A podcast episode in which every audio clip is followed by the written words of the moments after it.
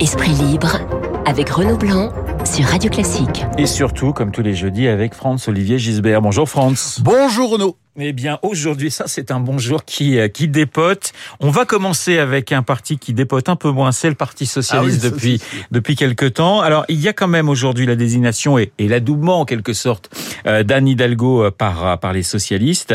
Euh, Franz, ça vous fait réagir car on est un peu dans grandeur et décadence, finalement, du, du Parti Ouais, Socialiste. ouais, parce que euh, euh, la démocratie, elle a besoin de deux jambes pour marcher. Hein une jambe gauche, une jambe droite. Bon, vous avez remarqué, il n'y a plus de gauche aujourd'hui en France, ou quasiment plus. Elle est vraiment réduite à la portion congrue. Et euh, les militants du PS qui vont désigner leur candidat aujourd'hui, je sais pas si vous avez remarqué, mais tout le monde s'en fout. Absolument tout le monde s'en fout. Notez, ça se comprend. Parce que le PS est un parti aujourd'hui clairement en voie de disparition. C'est avec des militants au rythme où ça va, ils tiendront tous dans une smart. Et, et encore, et encore, j'en suis pas sûr. Et puis, il n'y a pas le moindre suspense. C'est-à-dire que euh, c'est à Hidalgo, généralement crédité quand même à 6 ou 5% ça fait Ouais. pas beaucoup, qui sera désigné candidate. Eh ben, je veux dire, on lui souhaite bien du courage à Madame Hidalgo, parce que euh, euh, on peut dire déjà, hein, je prends le pari qu'elle va servir de radeau de la Méduse à une direction du PS qui est en perdition. Et euh, elle, permettra à ces fossoyeurs du parti de garder la tête hors de l'eau et à l'heure du bilan, eh ben, d'avoir un bouc émissaire.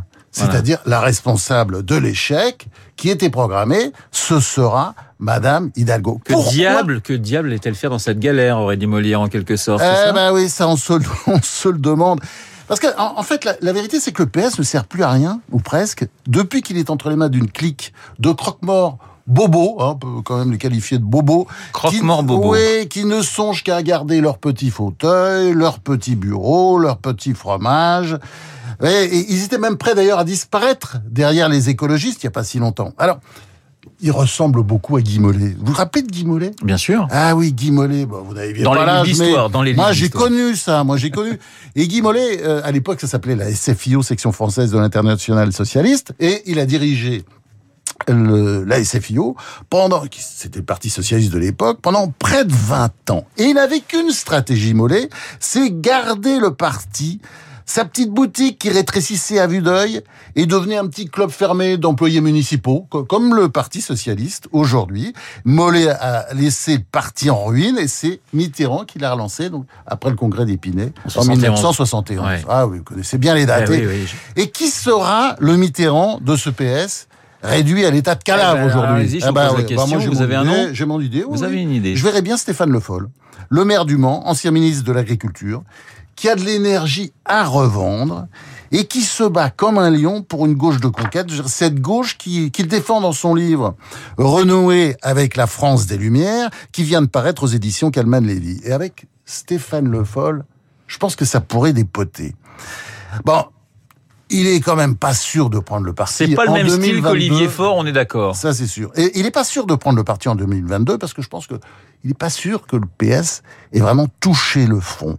Il faudrait peut-être attendre qu'il soit tombé très très bas. Euh, C'est-à-dire qu'il ait trouvé du pétrole pour que, bah, pour que les choses changent. Alors, on va écouter justement, alors il n'est plus euh, au Parti Socialiste, mais c'est Arnaud Montebourg, qui, vous le savez, est candidat à la présidentielle. Il était chez nos confrères de Sud Radio. Anne Hidalgo lui a tendu la main. La réponse d'Arnaud Montebourg, on l'écoute. Je défends des propositions euh, qui sont nouvelles, euh, qui n'existent pas dans les partis politiques. Je considère que d'ailleurs les quatre quinquennats, les 20 ans qui viennent de s'écouler, ont mené peu ou prou les mêmes politiques. Et euh, pour moi, le moment est venu de parler différemment depuis ma position. Moi, je suis un entrepreneur, mais je suis un homme de gauche. Alors voilà, un homme de gauche. On va passer au un commentaire, Ouais, euh, ouais. Franz C'est un comique, hein C'est Je pense qu'il a, il a changé de genre, oui. Je pense que c'est un comique, oui. Il est pratiquement au même. euh, Il est toujours. Il, il est ailleurs, il sait pas où il est, il est, sait pas. Mais dans il y a les- quelque chose d'étrange, quoi. Dans les sondages, il est à 5%. Il est pas Ouais, tellement ouais, loin pas finalement tellement loin, euh, mais Hidalgo et je même pense de qu'elle sera- Yannick Jadot. Euh, passera peut-être devant. Alors on va passer à on va passer à la droite, situation tout de même différente, même si les couteaux sont sont sortis. On sent qu'il se passe pas mal de choses et que certaines personnes sont un petit peu tapis dans l'ombre. euh, Ouais. Alors justement, parce que LR n'est pas en phase terminale comme le Parti socialiste. Ouais. LR, on peut dire, est en soins intensifs. hein. Alors que Xavier Bertrand ait accepté de revenir sur sa décision et de passer euh, par la case du Congrès, euh, c'est une très bonne nouvelle pour la droite, pour le parti, pour Bertrand aussi. Hein, parce que je crois que ça casse son image d'illuminé. euh, Il y aura un seul candidat, Vierge. quoi qu'il arrive, le 4 décembre. Bah, on a Voilà. ce sentiment, voilà, et tant mieux, tant mieux pour la droite, tant mieux pour Bertrand. C'est une question de propreté, disait Jules Renard. Il faut changer d'avis comme de chemise. Bah, c'est ce qu'il a fait, Bertrand.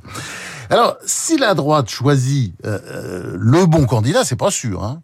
Bon, il y a- peut-être le bon ennemi qui pourra passer, là. Vous voyez qui c'est Hum. Hein Michel Barnier. J'ai une petite idée. Et oui. voilà. Et, et, et Bah, mais il, est, il est le favori, Michel Barnier, aujourd'hui, puisqu'il est le seul parmi les, les, les, les, les- les possibles vainqueurs, Valérie Pécresse, Oui. Xavier Bertrand, à être resté euh, chez les LR. Donc c'est vrai Ouais, qu'il est, ouais, il ouais. est, il est. Ah non, il y a Ciotti aussi. Faut pas oui, l'oublier. non, vous mais je donner toujours, parmi, les, parmi Oui. les favoris. Oui, oui, oui, par- parmi les Il y favoris. a oui. aussi Eric Ciotti, Bon, Philippe et puis, Juvin. Bon, et euh, je pense que si la droite choisit le bon candidat et qui serait plutôt, je pense, euh, peut-être Barnier, pourquoi pas, mais plutôt Pécresse ou Bertrand, bah, je pense qu'elle elle peut espérer se qualifier au second tour et peut-être l'emporter.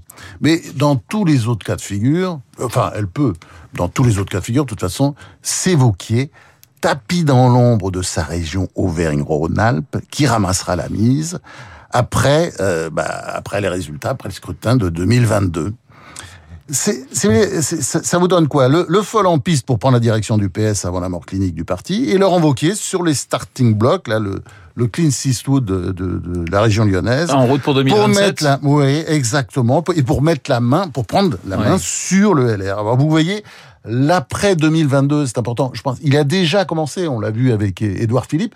On commence à le voir aussi chez les Insoumis. Ouais. Parce que bon, ça, ça commence à pas forcément sentir très bon pour Jean-Luc Mélenchon, même s'il se tient assez haut dans les sondages. Mais enfin, 11%, 12%, ça va quand même pas très loin. Donc le dégagisme va continuer dans les mois qui viennent, entre Eh guillemets. oui, dégagisme, eh je mets oui, des guillemets. Oui, oui, oui, parce que peut-être que la succession de Jean-Luc Mélenchon pourrait s'ouvrir dès 2022. Et pendant ce temps, euh, Emmanuel Macron, et je reprends un titre de la presse écrite ce matin, se démultiplie sur le terrain. Euh, 2030, le plan économique qu'il nous a présenté, c'est un plan économique, c'est aussi un plan politique, nous disait Guillaume Tabar. Bien sûr, bien sûr. Mais ça avait quand même de la gueule. Ouais. Hein, parce que j'ai regardé, j'ai fait mon travail. Et bon, la France va mal. L'endettement est abyssal. Son déficit du commerce extérieur est chronique. Et puis la France est en train de devenir le, malade de l'Europe. Derrière l'Italie, d'ailleurs. D'ailleurs, la preuve.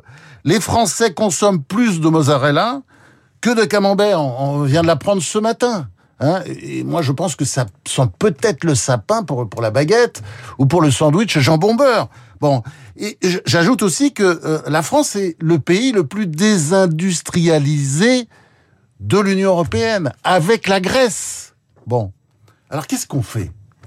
Qu'est-ce qu'on fait? On peut écouter Zemmour, effectivement. On peut se couvrir de cendres et puis on peut On pleurnicher pas vitam encore parlé aeternam sur notre on déclaration. avait pas encore Ouais, c'est la seule fois. C'est la seule fois. C'est Ouais. la seule fois. On arrête. Ouais. Bon, on, on peut faire soit, soit effectivement, on se couvre de cendres, soit on bouge. Et je préfère qu'on se bouge. Et là, Ouais. on peut dire que Macron se bouge.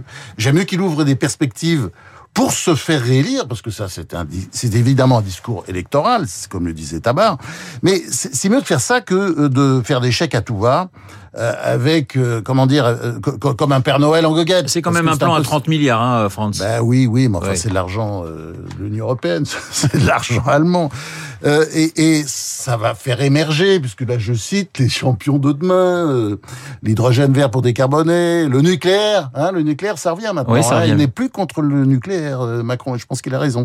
Donc le nucléaire à travers les SMR, les petits réacteurs nucléaires, euh, la production de véhicules hybrides, euh, les avions bas carbone, enfin, etc. Puis l'exploration de l'espace et des fonds marins, vous voyez, on donne des perspectives. Il se prend un peu pour, pour Kennedy. Bon, c'est un bon discours de candidat à la présidence, mais euh, évidemment, vous pensez bien que ça n'a pas troublé la digestion euh, de nos chers amis du CSA, le Conseil supérieur de Vous l'audiovisuel allez vous faire des amis. toujours fort avec les petits et, et toujours faible devant le pouvoir en place, devant le président, bien entendu. On est même à genoux.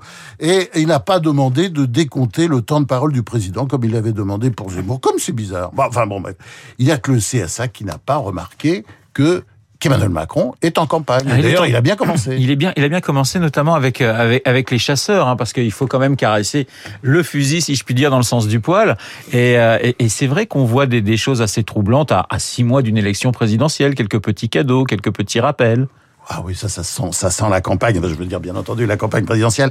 Parce que le gouvernement, j'ai appris ça, mais enfin, on n'est pas encore tout à fait sûr. On n'en croit pas ses yeux pourrait décider d'autoriser à nouveau les chasses aux oiseaux dites traditionnelles. il y a un article dans le Parisien ce matin. Il paraît que c'était supprimé. Ben, enfin, bon, tant pis pour les vanneaux huppés, tant pis pour les alouettes des champs, tant pis pour les grives, tant pis pour les pluviers dorés qu'on attrape au filet euh, ou à la cage. Bon, j'ai envie de répondre, laissez-les vivre. Si vous voulez les manger, restez au moins humain avec eux. Et, et Macron, je pense, un petit problème avec les animaux. Parce que lors de la dernière campagne euh, électorale, 2017, vous vous souvenez, il avait promis de faire installer des vidéos dans les abattoirs pour empêcher les maltraitances dans les... Euh, comme, comme en Grande-Bretagne, où on l'a fait et où ça marche très bien. Mais bon, comme dit le dicton, promettre n'est pas tenir. Alors, euh, en, revanche, d'ailleurs, il n'avait pas promis de réautoriser la chasse pendant cette campagne, d'espèces en voie de disparition comme les tourterelles des bois. Eh ben, il a fait. Il a fait avant de se reprendre. Donc, j'ai envie de dire à Macron, reprenez-vous. Reprenez-vous, monsieur le président. Vous avez connu un président qui mangeait des ortolans, il me semble. Oui, absolument. Absolument. François Mitterrand. Oui, oui, oui. Euh, C'était une autre époque. Moi, ça me choquait, mais je crois que j'étais le seul dans la salle. Il nous reste, euh, il nous reste une minute, mais j'aimerais, euh, Franz, qu'on qu'on évoque évidemment la mémoire de Samuel Paty. On va commémorer samedi les, les un an de, de, de sa mort. Euh, je recevais hier l'avocat de Charlie Hebdo, hein, Richard Malka, qui nous disait, parlant des fanatiques, qu'ils avaient gagné du terrain parce qu'on les avait gagnés, on les avait laissés gagner ce terrain par naïveté, par culpabilité et par lâcheté. Ouais. Il a raison, évidemment, Richard Malka. Mais euh, j'ai envie de dire sur euh, citer cette phrase d'André Malraux sur Samuel Paty. Le tombeau des héros est dans le cœur des vivants. Ah, c'était le Mozart des oraisons funèbres, Malraux. C'est magnifique cette phrase. Le tombeau des héros est dans le cœur des vivants. Eh bien, il est dans nos cœurs, Samuel Paty. Il a été la victime de la somme, bon, de jusqu'au boutiste, euh, comme euh, David Abécard nous le disait tout à l'heure, mais aussi il était la, la, victime de la somme de toutes nos lâchetés, ce grand prof qui est mort parce qu'il faisait son métier, comme le montre le livre formidable de David Dinota, J'ai exécuté un chien de l'enfer qui vient de paraître. Samuel Paty, il reste vivant dans nos cœurs, le vôtre Renaud, le nôtre, tous nos cœurs. Merci Franz, Franz Olivier Gisbert dans Esprit Libre comme euh, tous les jeudis. Il est 8h56 dans un instant, Lucille Bréau et le journal de 9h. À tout de suite. Très bonne journée à vous Franz. Merci Renaud, vous aussi. Vous écoutez Radio Classique. Avec la gestion Carmignac, donnez un temps d'avance à votre épargne.